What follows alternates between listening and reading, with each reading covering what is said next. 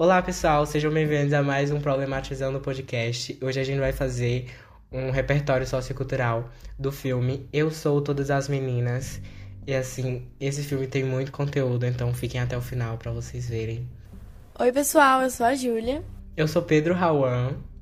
E agora eu vou começar contando para vocês um pouquinho da história. Bom, essa história é baseada em fatos reais, tá bom?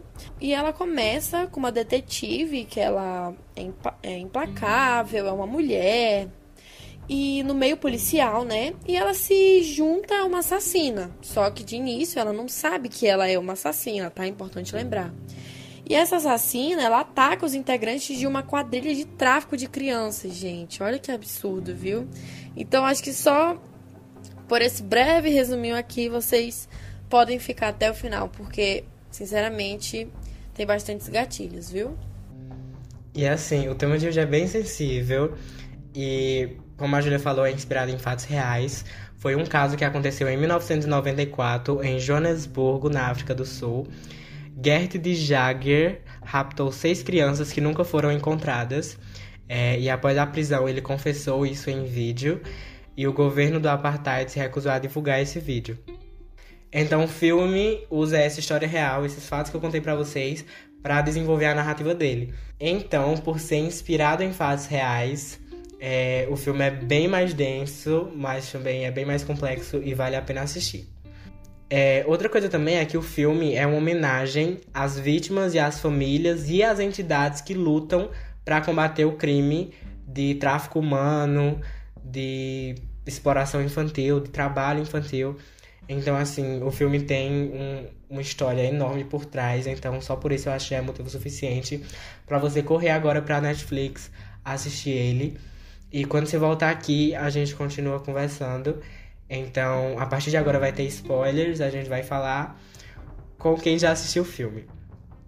Bom, se você ainda está aqui, o que, que você achou? É, como foi essa experiência? E vamos lá. O primeiro ponto que a gente tem para falar desse filme, que é bem, bem sensível, é a questão do tráfico infantil. Então, assim, no filme a gente tem aquelas crianças que eram raptadas, eram só meninas no caso, né? Que eram raptadas é, para serem trocadas por petróleo por um país do Oriente Médio, que é justamente conhecido por ter muito petróleo. Então, assim, o tráfico infantil de uma maneira muito escrachada. É... Uma coisa que a gente pode levar em consideração também é basicamente que a pessoa que tem dinheiro, ela consegue qualquer coisa, mesmo que isso seja desumano de se tratar. Então, por exemplo, os sheik árabes, eles têm todo o dinheiro do mundo, pois eles trabalham com a indústria petrolífera, que é uma das maiores do mundo. Então, assim, é fácil para ele conseguir uma criança para traficar. Então, é um caso escrachado de tráfico infantil e talvez você consiga encaixar é, esse filme no Enem como referência caso tenha algo relacionado a tráfico infantil ou trabalho escravo. Agora chegando no segundo ponto, é, infelizmente isso vai ter que ser abordado, né? E outras coisas bem ruins também é, quero confessar que isso me deixa bem abalada. Só de assistir o filme eu fiquei de relembrar e, e saber, né, que isso realmente existe. É muito ruim, gente, muito ruim. A gente entende o que você pode estar sentindo agora. É, enfim, o segundo ponto é a pornografia infantil e familiar que é retratada. Durante o enredo, existe um homem, no caso um velho, que ele simplesmente abusava da sua própria neta e gravava esses vídeos, gente. Ele gravava ele fazendo isso. Então, você pode tirar daí um ótimo repertório sociocultural. Ai, eu, às vezes eu me sinto até mal porque a gente tá. Não, mas vamos sentir bem porque a gente está mostrando isso, né? Vamos sentir bem para que um dia isso acabe. É importante a gente tratar dessas pautas, né? Porque enquanto a gente não fala sobre elas, elas sempre serão invisibilizadas e negligenciadas. Exatamente. Então, gente, é, a, as três palavras são autoexplicativas: pornografia infantil e familiar. No caso, era entre um avô e a neta. infelizmente, esse assunto é muito recorrente em muitas famílias. Então, por favor, não se espantem, porque realmente acontece mesmo. Próximo tema sensível também é a questão do estupro de vulnerável. Então, assim, no enredo a gente tem a, a principal, uma das principais, né? Que ela sofreu isso na infância por um senhor, depois que ela foi sequestrada. Ela foi para casa desse, desse velho e ele fez isso com ela, depois jogou ela lá naquele motel, naquele bordel, enfim. E ela era vulnerável, ela era uma criança, então é importante a gente ressaltar dados aqui. Você também pode usar esse repertório caso seja um dos assuntos no Enem. Então, 80% dos estupros contra crianças são cometidos por parentes. Desdelegado, aqui a fonte é a Gazeta. Então, é muito mais comum do que a gente imagina, estupro de vulnerável, principalmente de pessoas da família ou próximas à família. Então, esse dado de 80% dos estupros serem é, cometidos por parentes é importante você ressaltar caso você queira jogar na, na redação do Enem. E a fonte é a Gazeta, o jornal online da Gazeta. Outra coisa que deixa bem mais pesado o filme, depois desses assuntos muito sensíveis, é a questão da trilha sonora ser cantada por uma criança, que dá um peso muito maior para as cenas do filme. Onde em casos de. É, assim que ela tá saindo do, do lugar lá que ela foi forçada a trabalhar, ela tem uma criança cantando no fundo enquanto ela mata pessoas, uma das personagens principais, vocês estão entendendo. É, ela mata uma pessoa e tem uma criança cantando no fundo. Então dá um peso muito maior por a gente imaginar que todo aquele motivo, toda aquela razão, toda aquela confusão, sabe, foi foi feita contra uma criança, sabe, que é muito mais inocente. Então, é, eu queria deixar claro essa questão da trilha sonora que me chocou dez vezes mais, sabe, quando a criança começou a cantar. Infelizmente, né, Pedro, esses dados são assustadores e estão presentes né, na nossa vida, mesmo que nós não conseguimos ver o que acontece, eles acontecem. Então, não podemos inviabilizar isso nem negligenciar.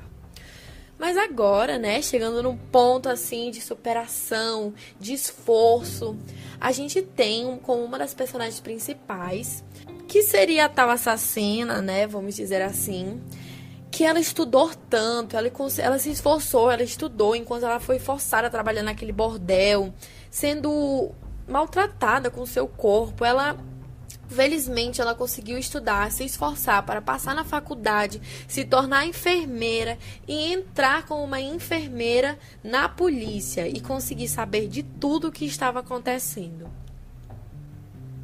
Vocês perceberam o que acabou de acontecer? Vocês entenderam a gravidade disso? Bom, bora, bora problematizar esse ponto aqui da Júlia. É, a gente, nesse ponto, a gente começa a romantizar a exploração que ela sofreu. Então, assim, ela foi explorada. Ela foi obrigada a se prostituir para conseguir sobreviver, sabe? Foi a única opção dada a ela. E com tudo isso a gente acaba romantizando. Tipo, meu Deus, ela é muito guerreira, ela é muito lutadora, que mulher foda, mulher incrível, vamos aplaudir ela. Claro, ela merece inúmeros aplausos por conta disso mas a gente acaba romantizando histórias que de exploração e não de superação. Sabe? A gente pensa história de superação, não, história de exploração. Então, vamos parar de romantizar casos como esses. Vamos entender que isso é um problema gravíssimo que a gente tem que resolver.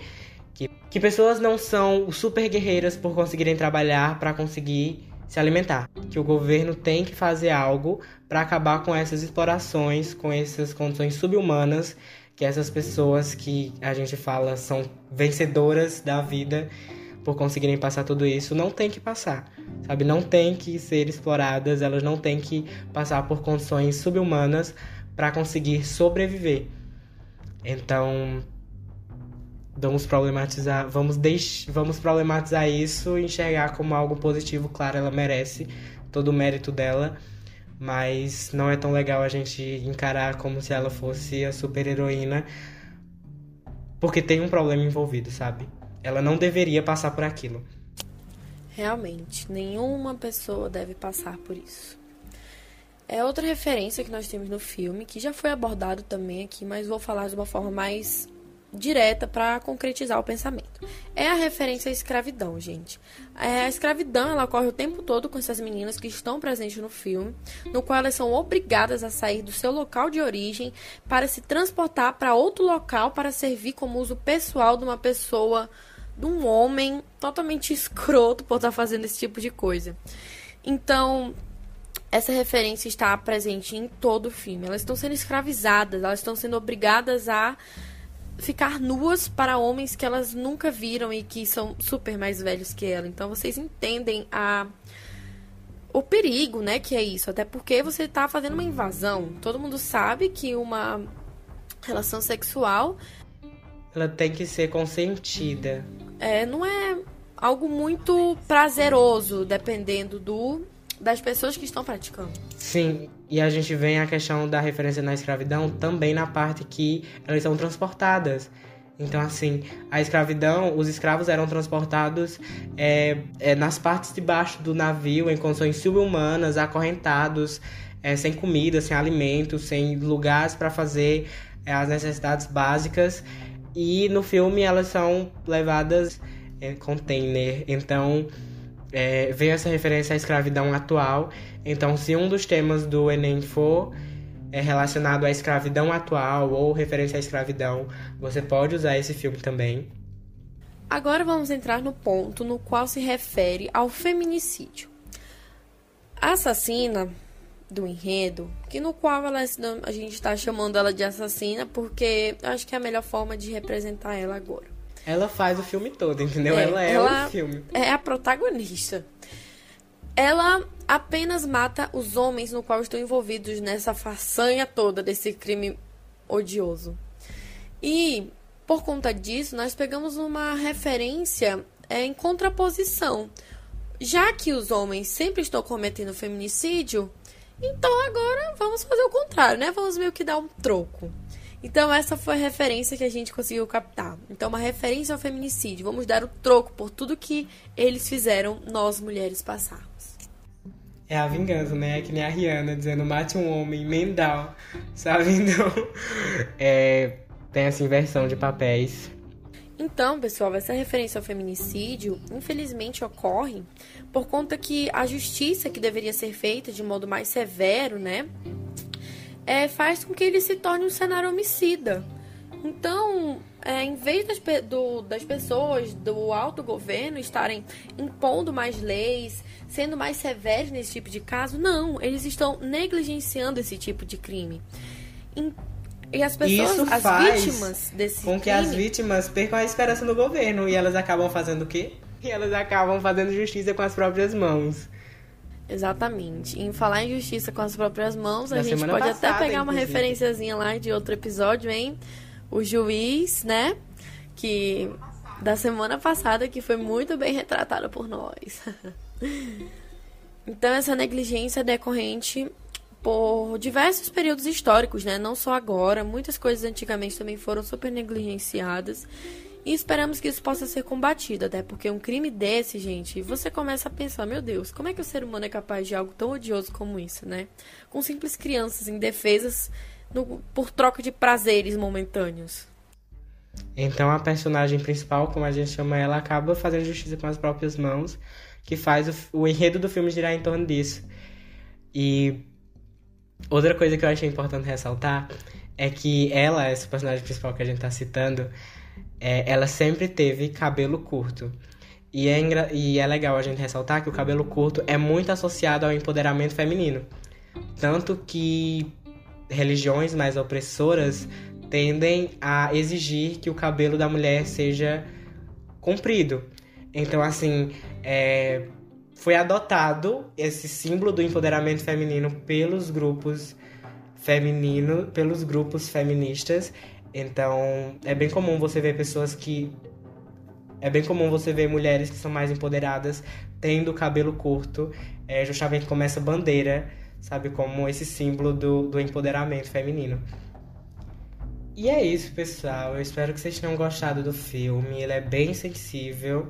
É, mas tem muita coisa a se dele, tem muito a aprender, tem muito repertório. Eu acho que só aqui a gente já citou uns possíveis quatro temas do Enem que você pode usar ele. Então, eu espero que você use muito bem todo esse repertório que a gente trouxe aqui para vocês sobre esse filme maravilhoso. Então, ficamos por aqui agora. Espero que vocês tenham gostado de mais esse episódio, que foi bem gatilhado, né? Vamos confessar. É, peço para que vocês possam seguir a gente, né, nas plataformas que estamos disponíveis. Peço também para que vocês possam seguir a gente nas nossas redes sociais, que vão estar descritas abaixo. E que vocês também tenham gostado, né? Como o Pedro falou, foi algo de grande importância e que não pode ser negligenciado, pessoal. Isso realmente aconteceu, isso é verídico. E isso acontece no mundo o tempo todo, é porque infelizmente não temos uma justiça por essas pessoas. Estima-se que mais de meio milhão de mulheres são traficadas todos os anos. E em menos de 1% dos casos elas são resgatadas, pessoal.